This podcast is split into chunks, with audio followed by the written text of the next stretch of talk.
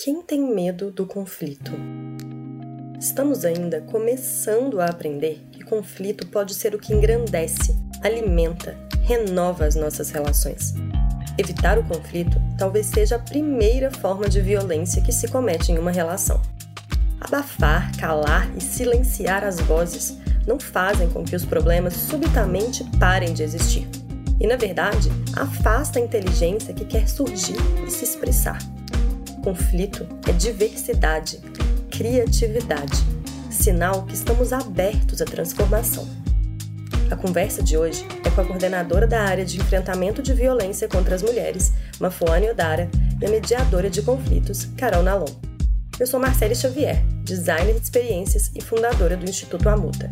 E esse é o Amor em Pauta. Sejam bem-vindos. Então, sejam bem-vindas.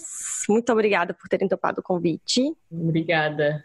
Ah, eu que agradeço. É um prazer poder falar sobre isso. Então, para começar, eu queria que a gente começasse desmistificando um pouco a ideia do que, que é conflito, do que, que pode ser conflito. É, e assim, indo até além para a relação de casal, né? Para todas as relações possíveis, assim, o que, que pode ser conflito é, e para que, que serve o conflito nas relações, no amor? E aí, a Mafô também, já vou até te pedir, Mafô, para você compartilhar um pouco da pesquisa, do de como é que o brasileiro tem lidado com o conflito também, se vocês puderem contar um pouquinho. Vamos é, começar aí pela, pela sua primeira pergunta, né? Esse tema, ele é um tema estruturante das relações, né? Ele não é um tema desse momento, ele é um tema da nossa vida. É, a gente estrutura as relações é, facilitando, aproximando ou nos distanciando de determinados grupos.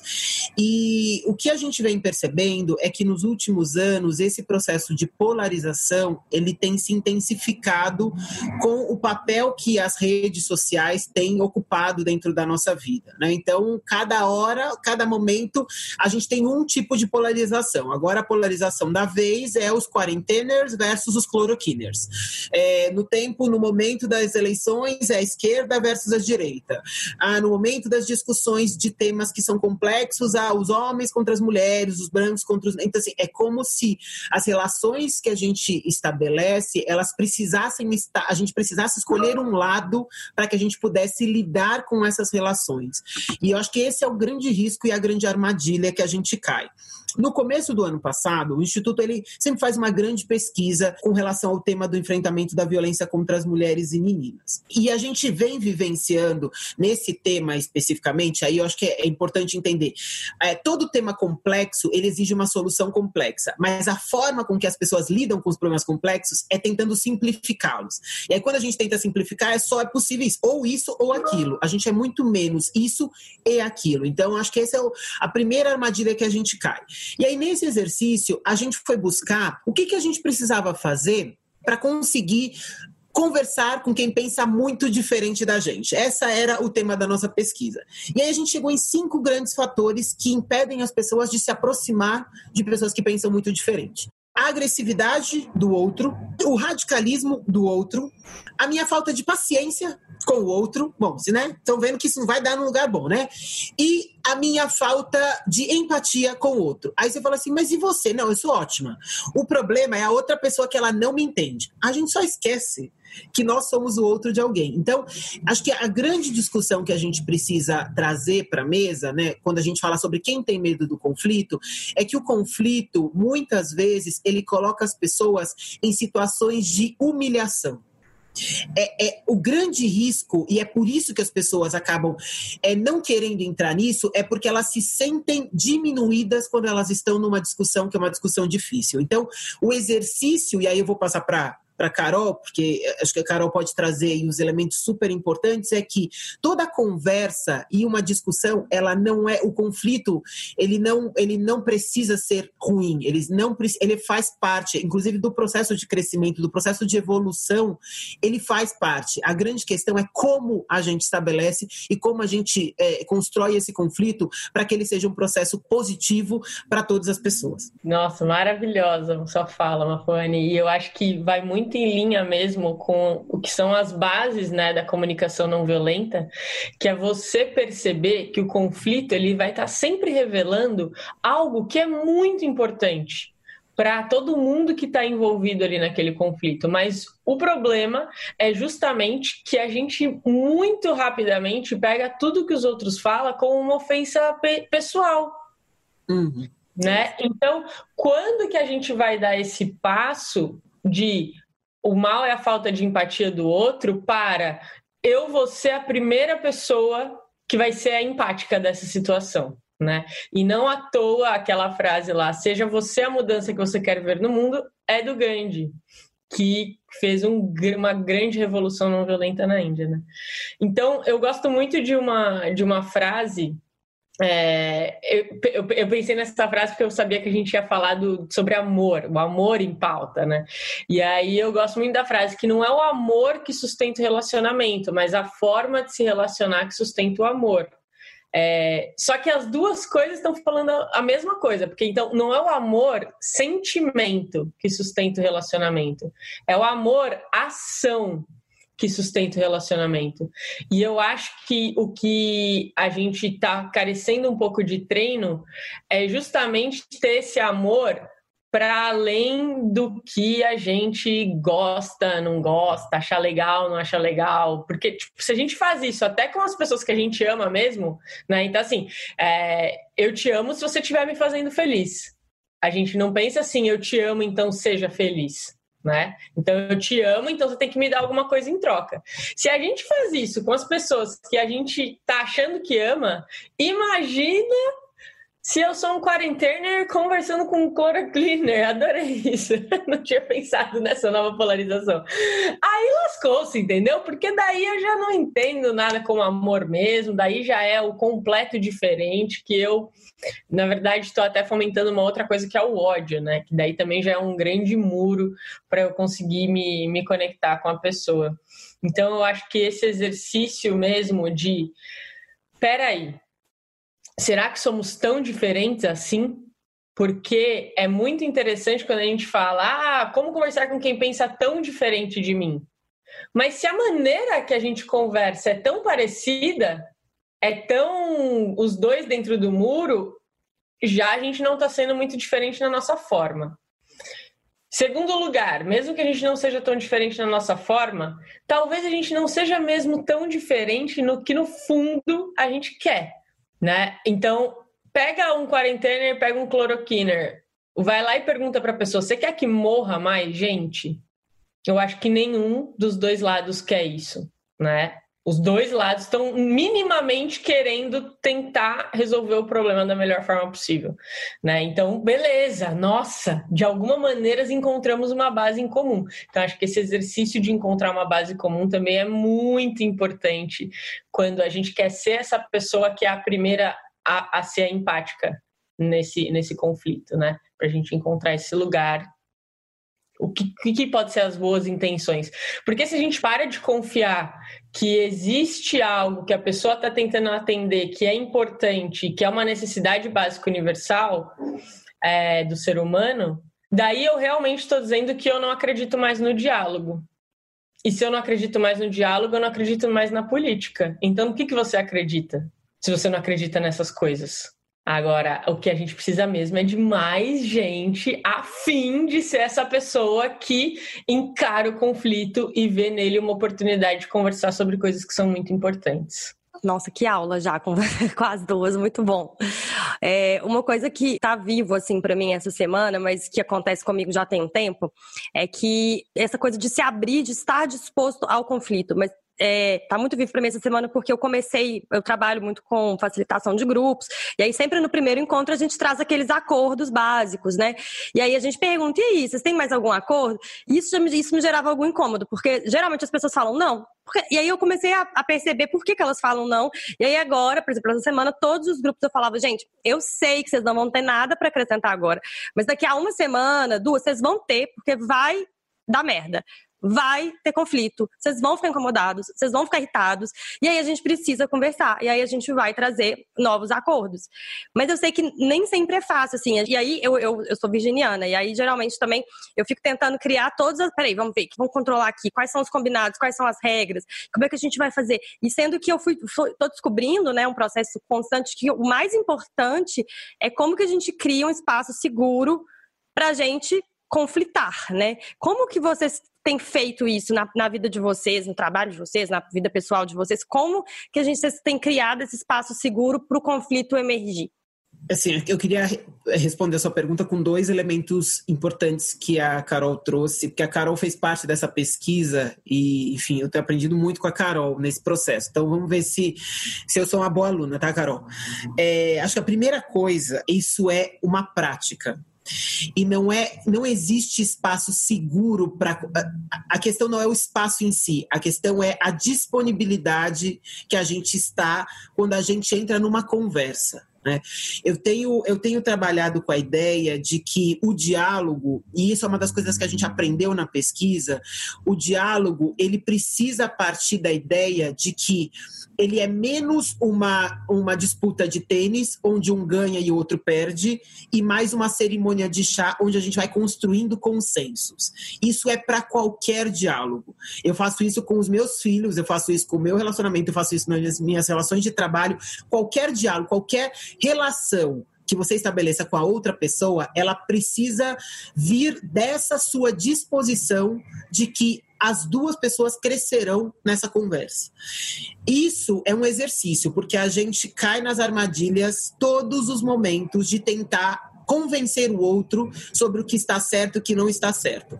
O que você consegue ir aprendendo, quanto mais você exercita, é como qualquer outra coisa. Quanto mais exercício, mais cedo você antecipa os processos que vão te levar a cair nas armadilhas. Porque eles virão a todo momento. Né? Eu trabalho com direitos humanos literalmente desde que eu nasci e, e, eu, e eu tenho feito essa reflexão sobre direitos humanos para grupos que são muito diferentes entre si. Então eu digo, quando eu vou, eu trabalho muito com política e faço esse processo de formação de pré-candidatos. Então na minha sala tem a extrema esquerda e a extrema direita na mesma sala e eu tenho a fácil tarefa de falar sobre direitos humanos que é compreendido de formas que, de novo, é isso que a Carol, que é o segundo ponto que eu queria pegar do que a Carol trouxe. A gente não compreende tão diferentemente direitos humanos como a gente acha que a gente compreende. Qual é a questão? A gente parte de pontos diferentes. Então, que, qual é o exercício da comunicação não violenta? É você conseguir encontrar quais são os elementos que não ativam os gatilhos antidialógicos. Tem algumas palavras, algumas ações, a forma com que você começa a conversa, ela ajuda ou atrapalha você a se aproximar ou distanciar da pessoa. Por exemplo, vou pegar um tema que.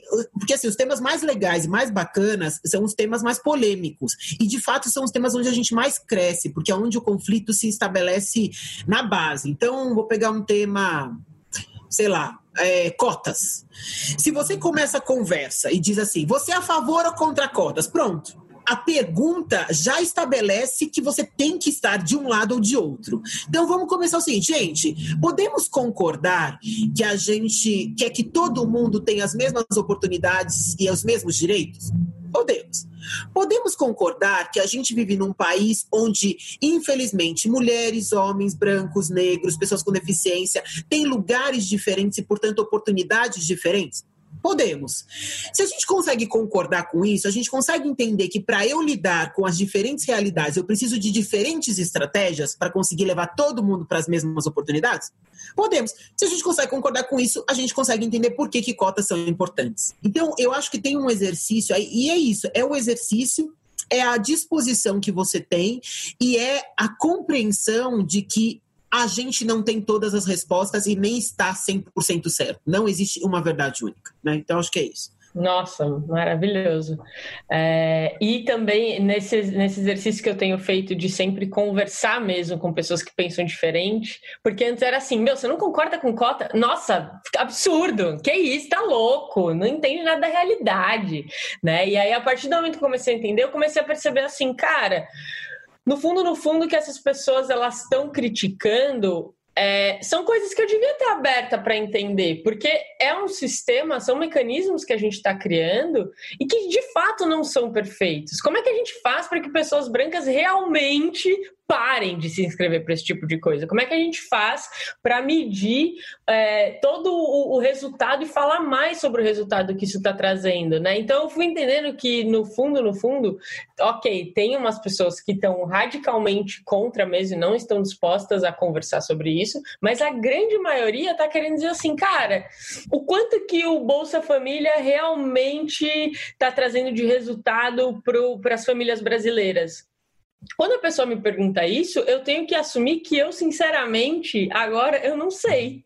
Mas que eu sou a defensora desse programa, entendeu? E eu quero que ele continue e eu sei que ele é importante. Quando eu entendo, eu sinceramente não sei, aí eu vou procurar. Aí numa próxima conversa eu já trago, olha, tem isso, isso e isso. É por isso que ele precisa.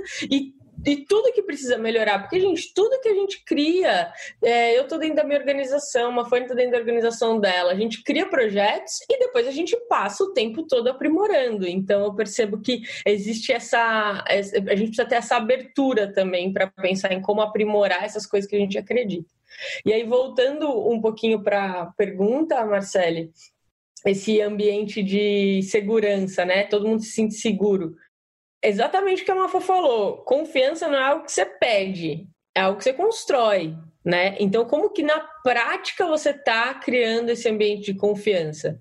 Eu posso até colocar intenção, assim, eu gostaria que esse fosse um ambiente seguro, mas como é que a gente vai ver na prática? Eu acho que uma coisa bem importante é perceber o quanto que a gente está de fato criando um ambiente para que a colaboração natural aconteça, ou seja, se a gente faz pedidos para as pessoas ou se a gente faz exigências. Então, você tá lá, super fofos, falando que você quer criar um ambiente de confiança e um ambiente seguro. Aí você pede algo para alguém. Mas você pode fazer isso, então, né? Aqui no nosso grupo de trabalho. Você vai lá e fala com o pessoal nessa reunião sobre esse projeto. Aí a pessoa fala: Ai, meu, não sei. Não, não, não deu muito certo a última vez que eu falei com eles. Melhor não. Aí você faz o quê? É, é esse o momento de construir um ambiente de segurança e confiança. Porque se você vira para a pessoa e fala assim: não, mas tem que ser você, vai ser bom, você vai aparecer, é importante você estar à frente desse projeto, vai lá. Eu tô querendo ser fofa, motivadora aqui, encorajadora, mas eu não escutei. Então, o que, a pessoa acabou de me dizer? Eu pedi algo para ela, ela disse: acho melhor não, da última vez não deu muito certo. Hum, o que, que pode estar por trás? Você tá com receio de falar com eles?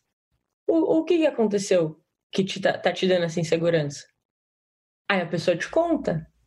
Aí você sabe o que está acontecendo, né? Aí você sabe que talvez teve uma, uma, uma, discordância ali absurda e ela tá se sentindo mal em de encontro de novo com aquela pessoa, ou pode ser que ela esteja insegura ao que vai ser apresentado, e aí você pode dar algum esclarecimento de como aperfeiçoar aquilo que vai ser apresentado para ela se sentir segura com a apresentação.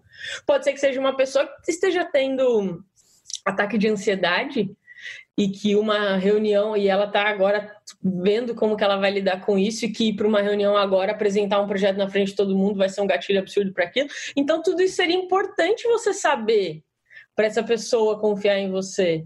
E eu acho que o caminho bem forte assim para essa confiança existir é justamente a escuta.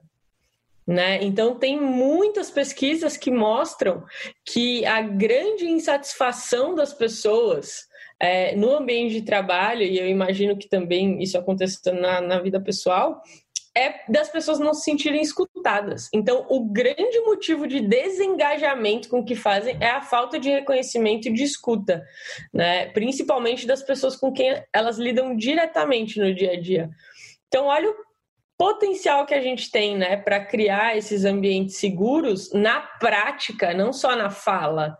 E aí não ficar só recorrendo a esses discursos motivadores para fazer as pessoas fazerem o que você quer que elas façam, mas realmente olhar para outra pessoa como um ser completo diante de você, né? E, e o que a Mafô falou, os sistemas humanos eles são complexos, o que significa que cada parte desse sistema tem uma vontade individual.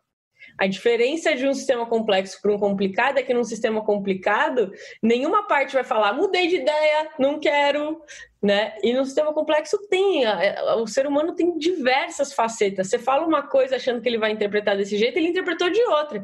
Cadê a sua abertura para entender a interpretação, né, que o outro fez da sua fala?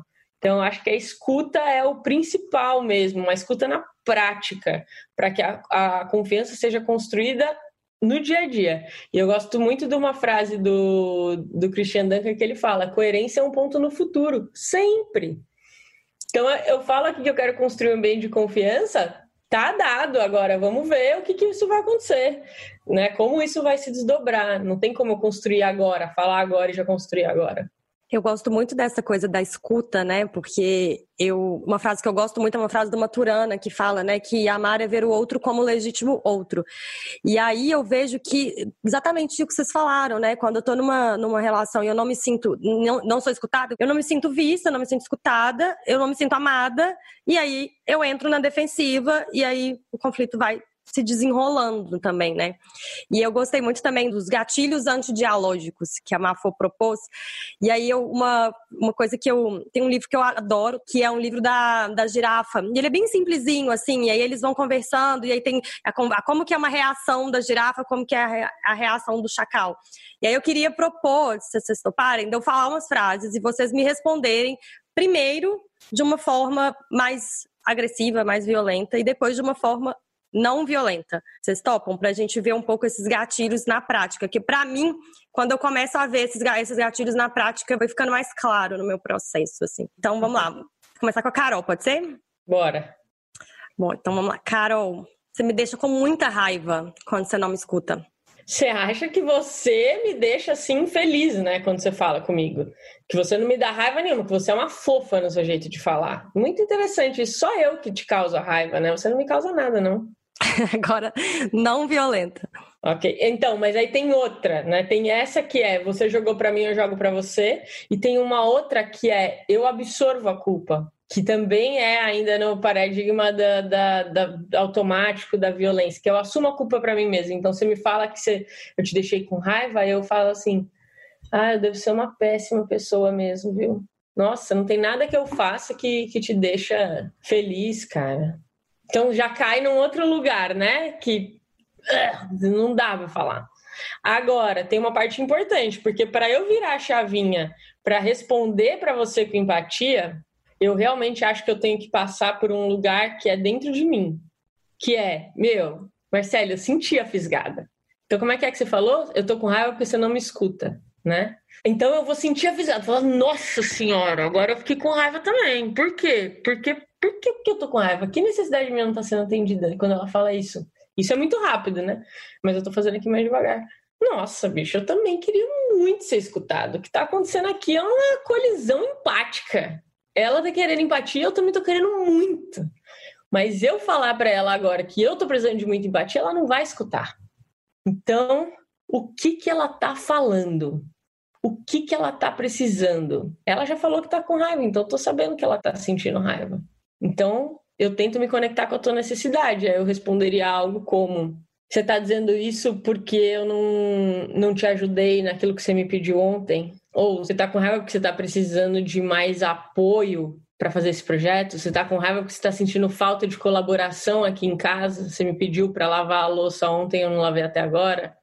Enfim, tudo dependeria da situação também, né? Eu teria que me conectar com o que está acontecendo. Mas eu teria que olhar para você e entender qual é a necessidade dela para ela estar tá falando isso e tentar trazer a necessidade para a conversa. Como é que você se sentiria se fosse assim? É bem isso, né? Quando a pessoa me pergunta, né? Mas tenho a sorte de ter um namorado também que trabalha muito com isso. Então, ele é bem essa pessoa, assim. Às vezes ele cai, né? Claro, e aí é importante a gente lembrar que às vezes a gente vai cair e falar, ah, raiva, o quê? Mas muitas vezes ele, ah, esse exemplo da louça foi ótimo, porque na quarentena é bem comum, né? Ah, então você tá com raiva porque eu não, não te ajudei com a louça. Não te ajudei, não, né? Muito é importante. Não uhum. lavei a louça. E aí eu falo, tô, tô com muita raiva. E aí a gente vai, vai dialogando, né? Bem isso. Uhum. Mas, Mas eu acho que não tem como não passar por mim, sabe? Tem que, eu tenho que entender, porque em algum momento também é, vai ser importante eu falar de mim para você, né? Se isso me gerou uma fisgada, é, na hora que você, que eu senti que você se sentiu escutada, daí eu posso falar de mim na, na esperança de que você me escute também, né? E aí, antes de eu passar para Bafô, até aproveitando, Carol, o que eu falei, eu poderia ter falado de outra forma. Né? Eu poderia ter te falado de outra forma que eu fico com raiva quando você não me escuta. Como que eu poderia ter falado? Uhum. Então você poderia ter. Aí teria que ser o fato, né? Podemos seguir nesse fato na circunstância da louça? Pode ser. Falar, amor, ontem à noite a gente combinou que a louça hoje ia ser sua porque foi eu que cozinhei. E agora já tá na hora de eu fazer o almoço e a louça tá lá. Cara, eu tô, eu tô, eu tô com raiva de você.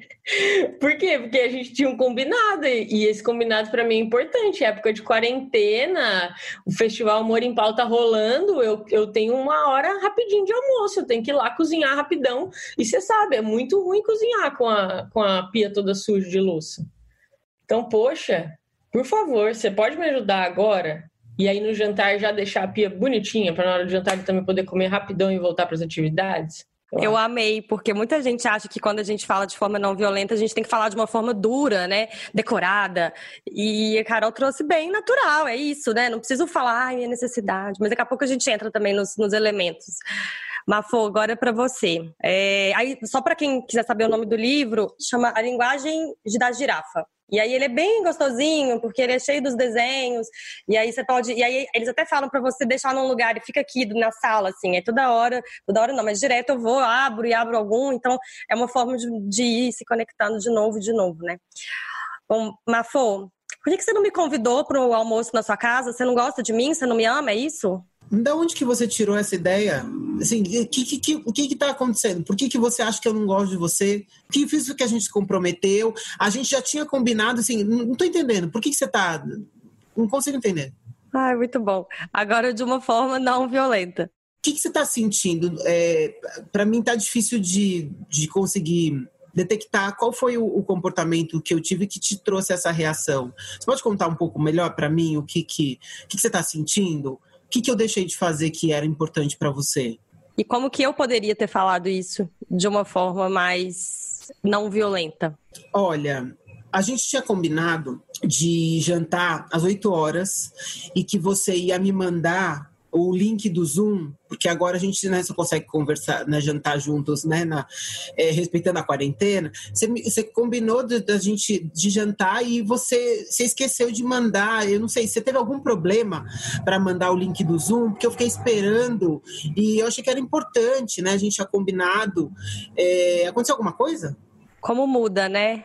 A conversa se vem desse lugar? Eu acho que tem uma, um, um elemento né, que a Carol trouxe é, que é super importante, é que, e que você né, falou, bom, não é a questão de falar fofinho, né? Porque não é que não tem nada a ver com você ser fofo, falar baixo, não é, não é sobre isso, é sobre o que você provoca na outra pessoa, porque a comunicação, a gente não é só responsável pelo que a gente diz, a gente também é responsável pelo que a outra pessoa ouve. Porque isso que a Carol falou, o ser humano vai interpretar de formas diferentes. Então, o quanto menos gatilhos você trouxer, melhor vai ser essa construção. Então, se preocupar com as palavras é é um elemento importante. Para você se preocupar com as palavras, você precisa entender a outra pessoa. Né? Porque você trouxe, por exemplo, o que, que faz umas, as pessoas terem ódio? O sentimento de não pertencimento gera medo e o medo gera ódio.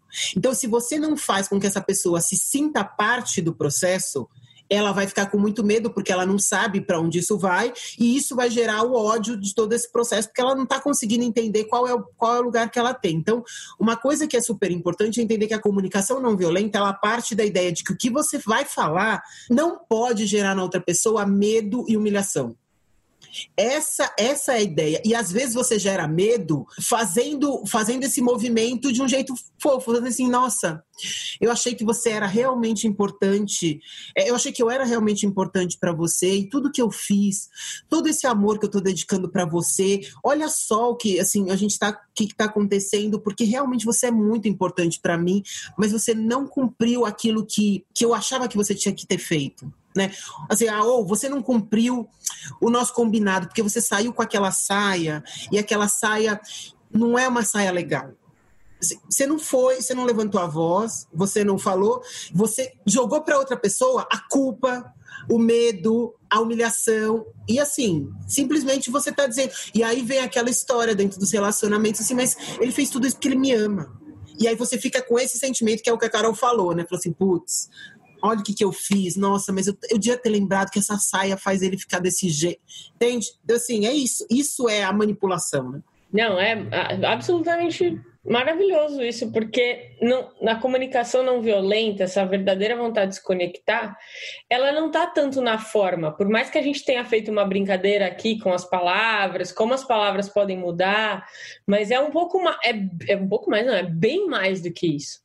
Né? É realmente ter um olhar diferente, porque senão eu continuo nesse paradigma de que eu posso controlar os outros, só que falando de uma maneira que deixa o outro mais confuso ainda. Então, por isso que eu acho que é tão importante lembrar, gente, que as referências de Marshall Rosenberg foram Martin Luther King, é Gandhi, é Nelson Mandela, entendeu? Então não é o lance, não é só pacificar relações.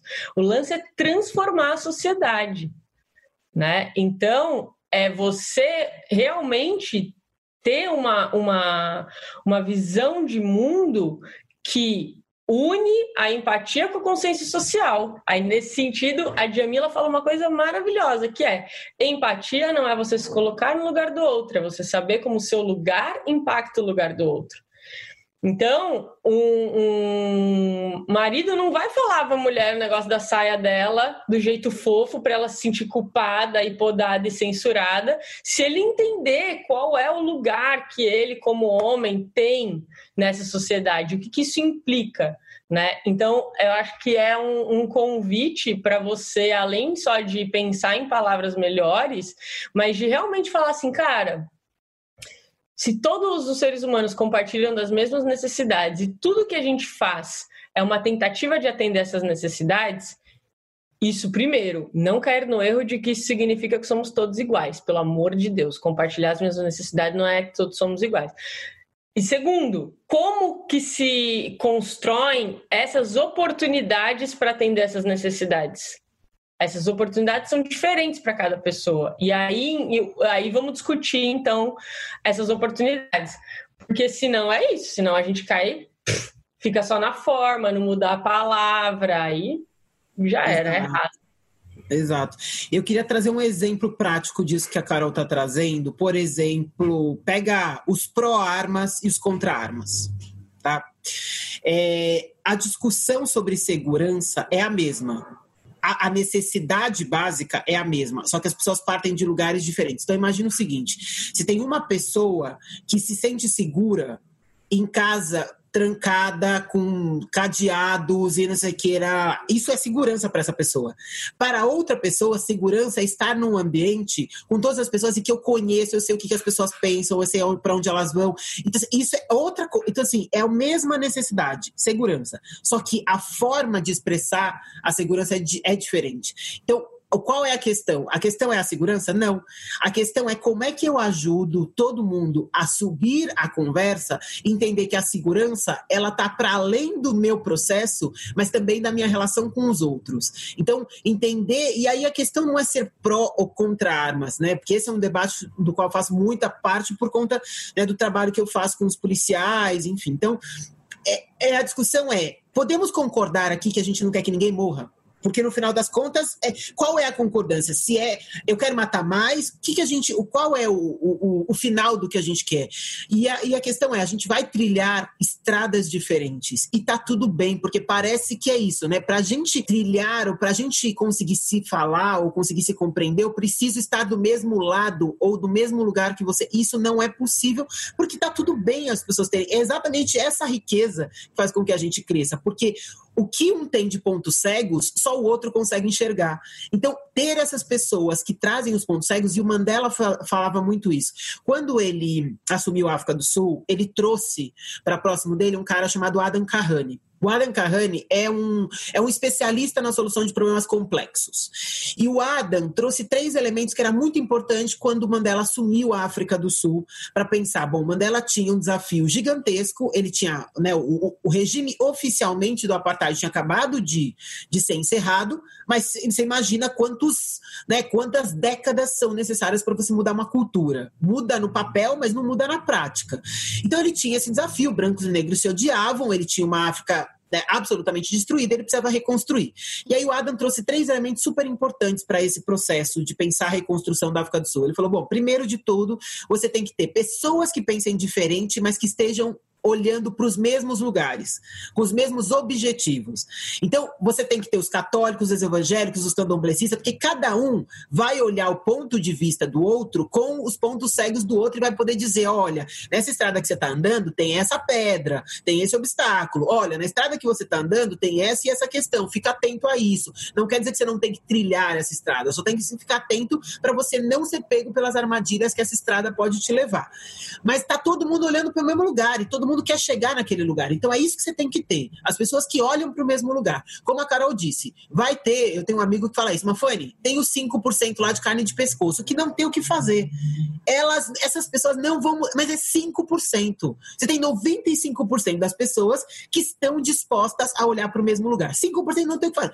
Deixa essas pessoas. As pessoas às vezes falam assim, mas o que, que eu faço com aquela pessoa que não quer de jeito nenhum? Eu falo assim, mas por que, que você se importa tanto com ela? Tem tantas outras. Aí você fala, é mesmo, né? Então a primeira coisa é essa. A segunda tem a ver com o diálogo que a gente já falou, né? O diálogo ele é fundamental para você poder estabelecer essa conexão. Nessa perspectiva de construir consensos. E construir consensos não quer dizer que todo mundo vai concordar com a mesma coisa, quer dizer que a gente vai partir do mesmo lugar para poder elevar a conversa. E a terceira coisa é que todo mundo é parte do problema.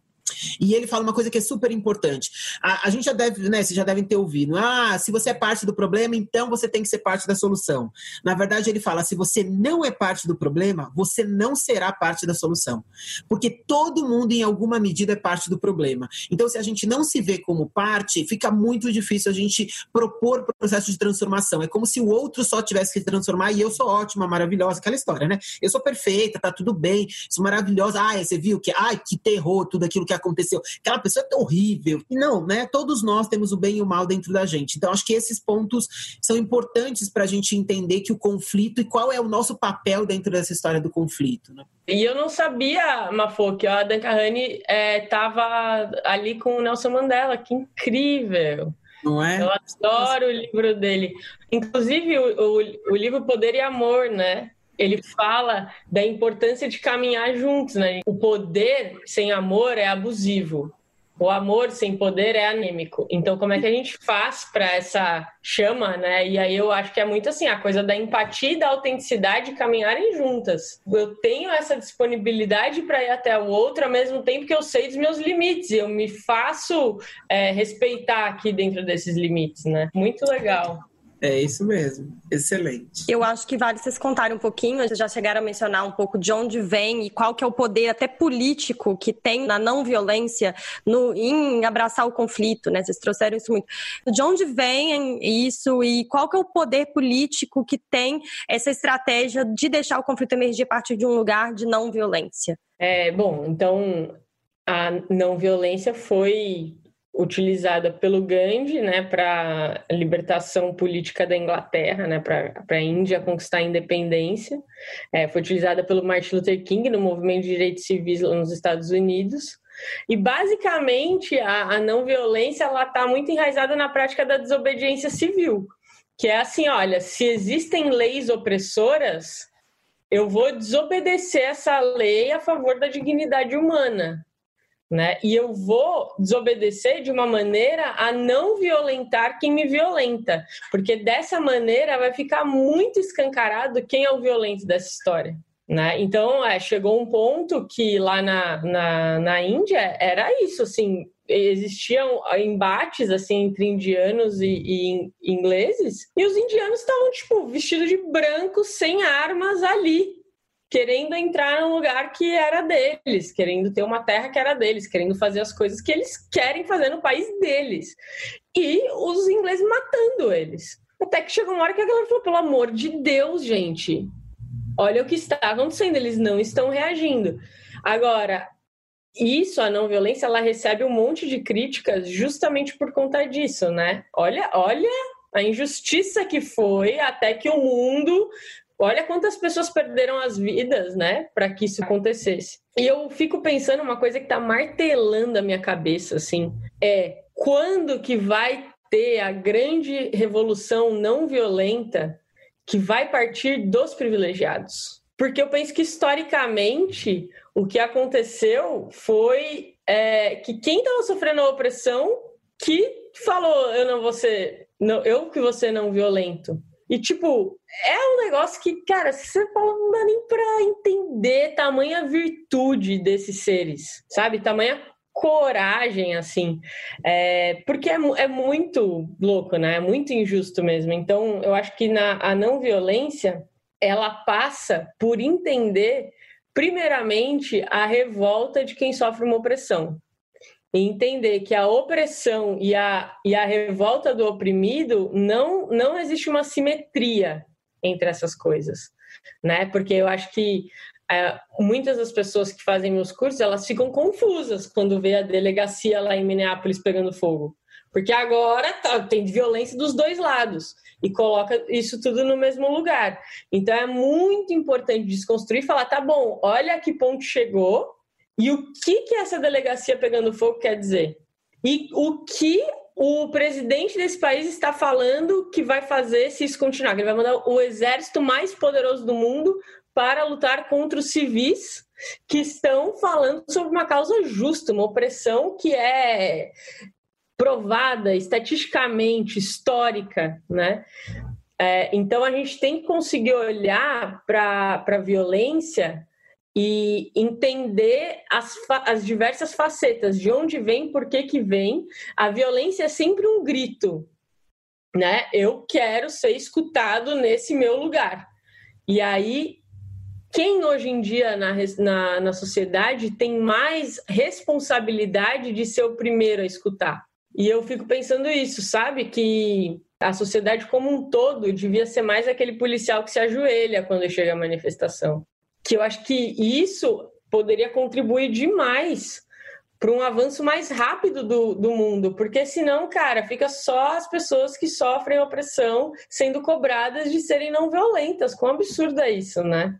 Excelente, excelente, Carol. Eu queria retomar um ponto que você trouxe, porque essa discussão sobre empatia é, é uma discussão que eu tenho feito. Né?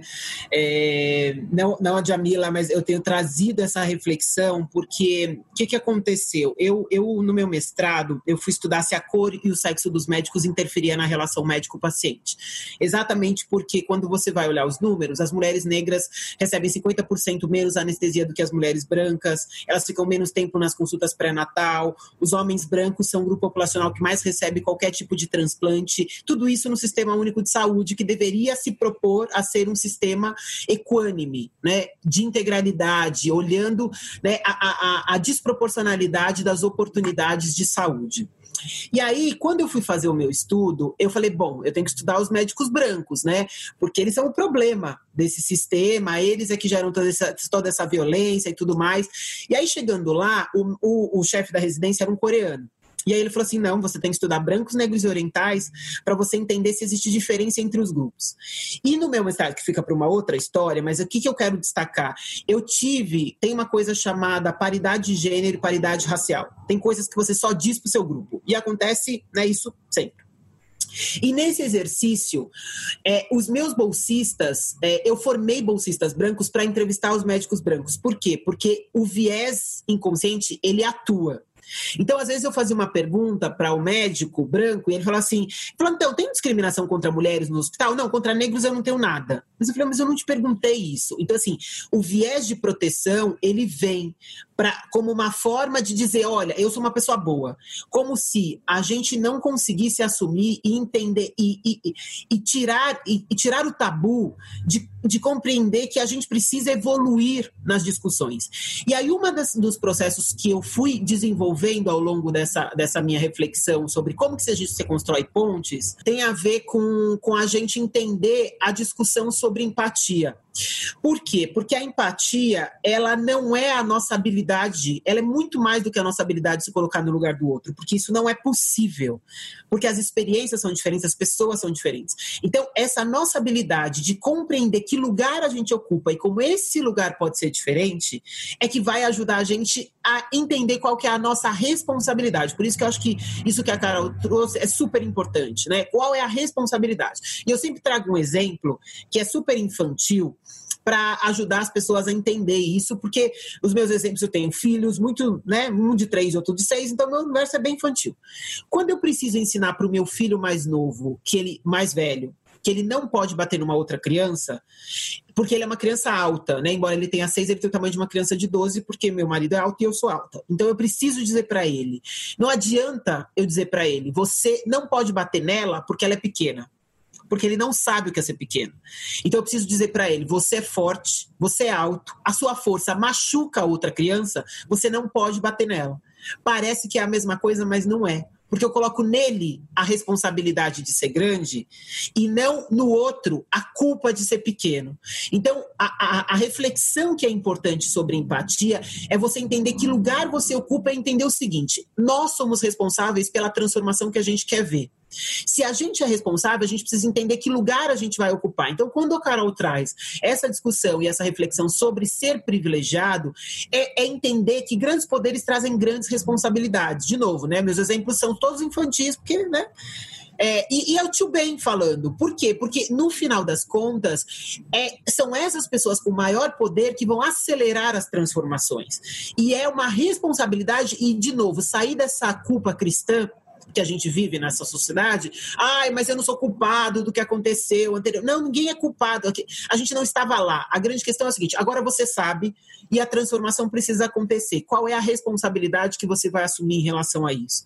Então, é, é, é poder se colocar nesse lugar, e isso é empatia, né? Você conseguir entender como é que o seu lugar pode impactar positivamente o lugar da outra pessoa. E às vezes entender isso, né? Quando você é um chefe, quando você fala com a sua equipe, você tem um poder, querendo ou não, ah, não, mas eu sou uma pessoa legal. Se você não consegue compreender e tomar cuidado com isso, você vai exercer um papel de poder que vai tirar essa autonomia e colocar essas pessoas no lugar de humilhação. Então, não é o lugar que você ocupa já é um lugar de maior autoridade. Então, você tem que ter ainda mais cuidado. E o que, que a gente faz? A gente usa esse lugar de autoridade para colocar as pessoas no lugar ainda mais de ser subjugado. Né?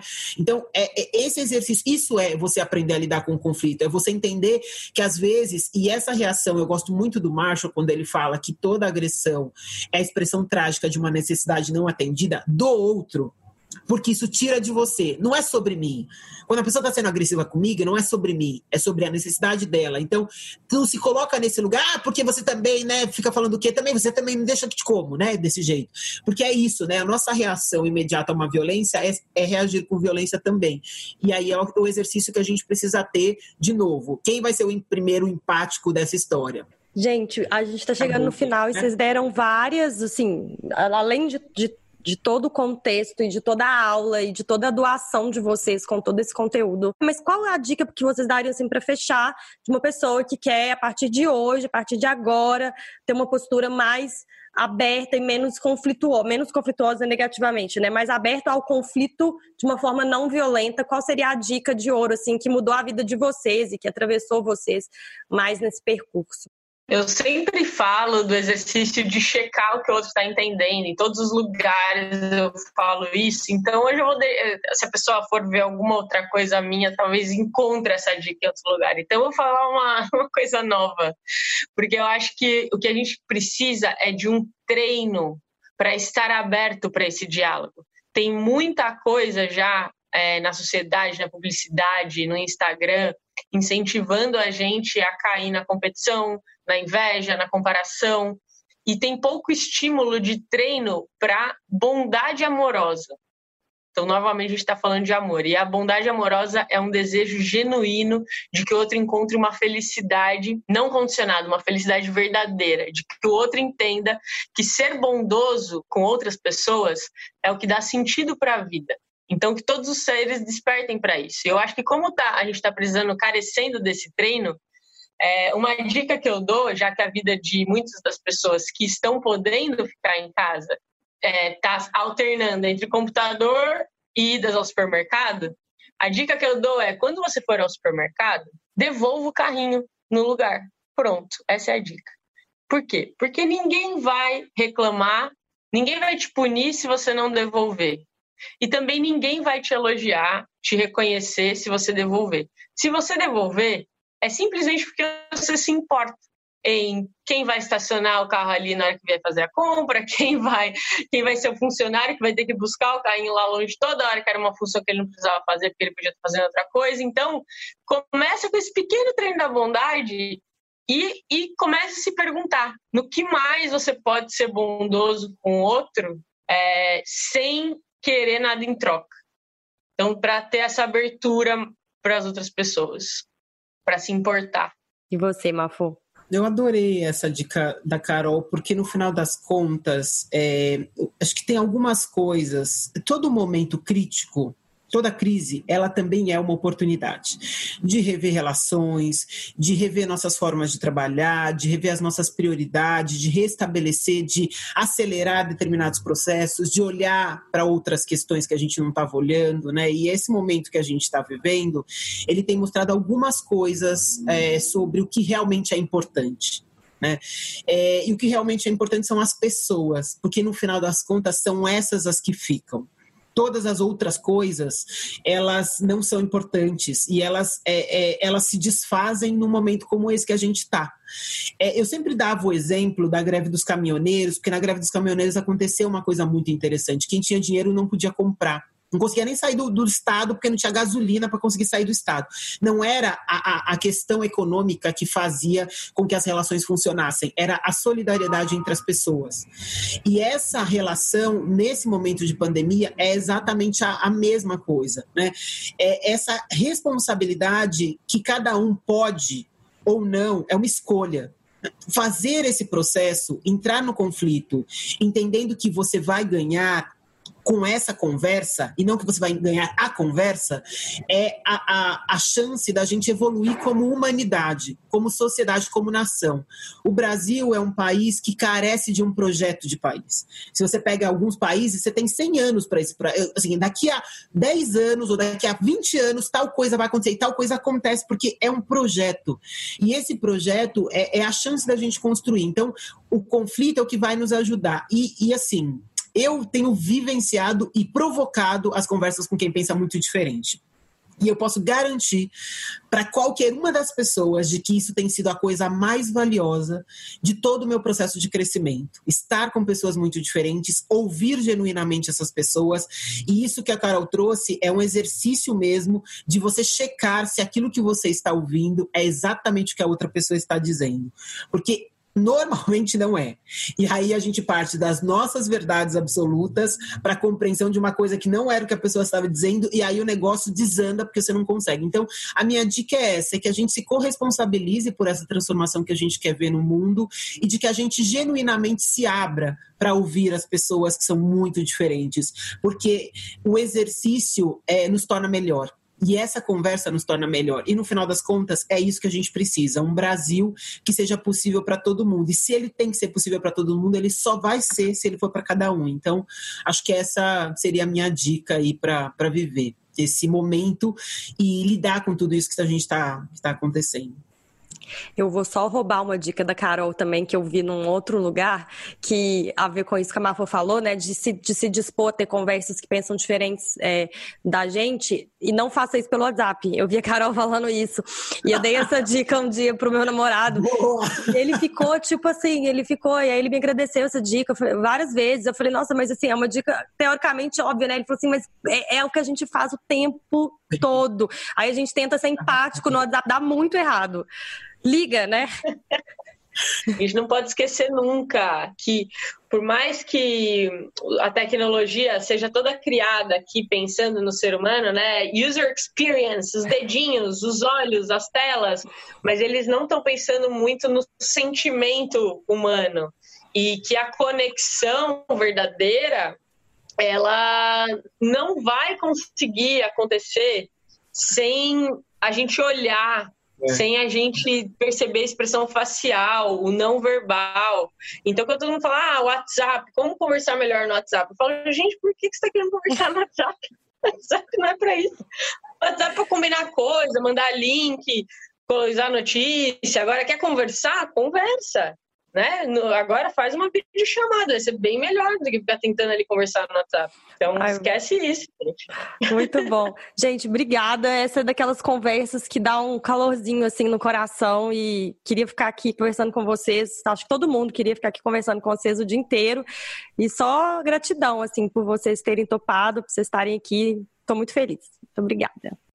Esse foi mais um episódio do Amor em Pauta. Muito obrigada para quem escutou até aqui.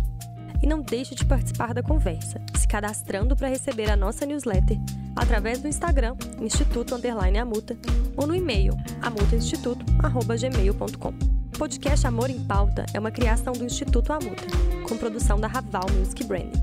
Até o próximo episódio e lembre-se de colocar o amor em pauta.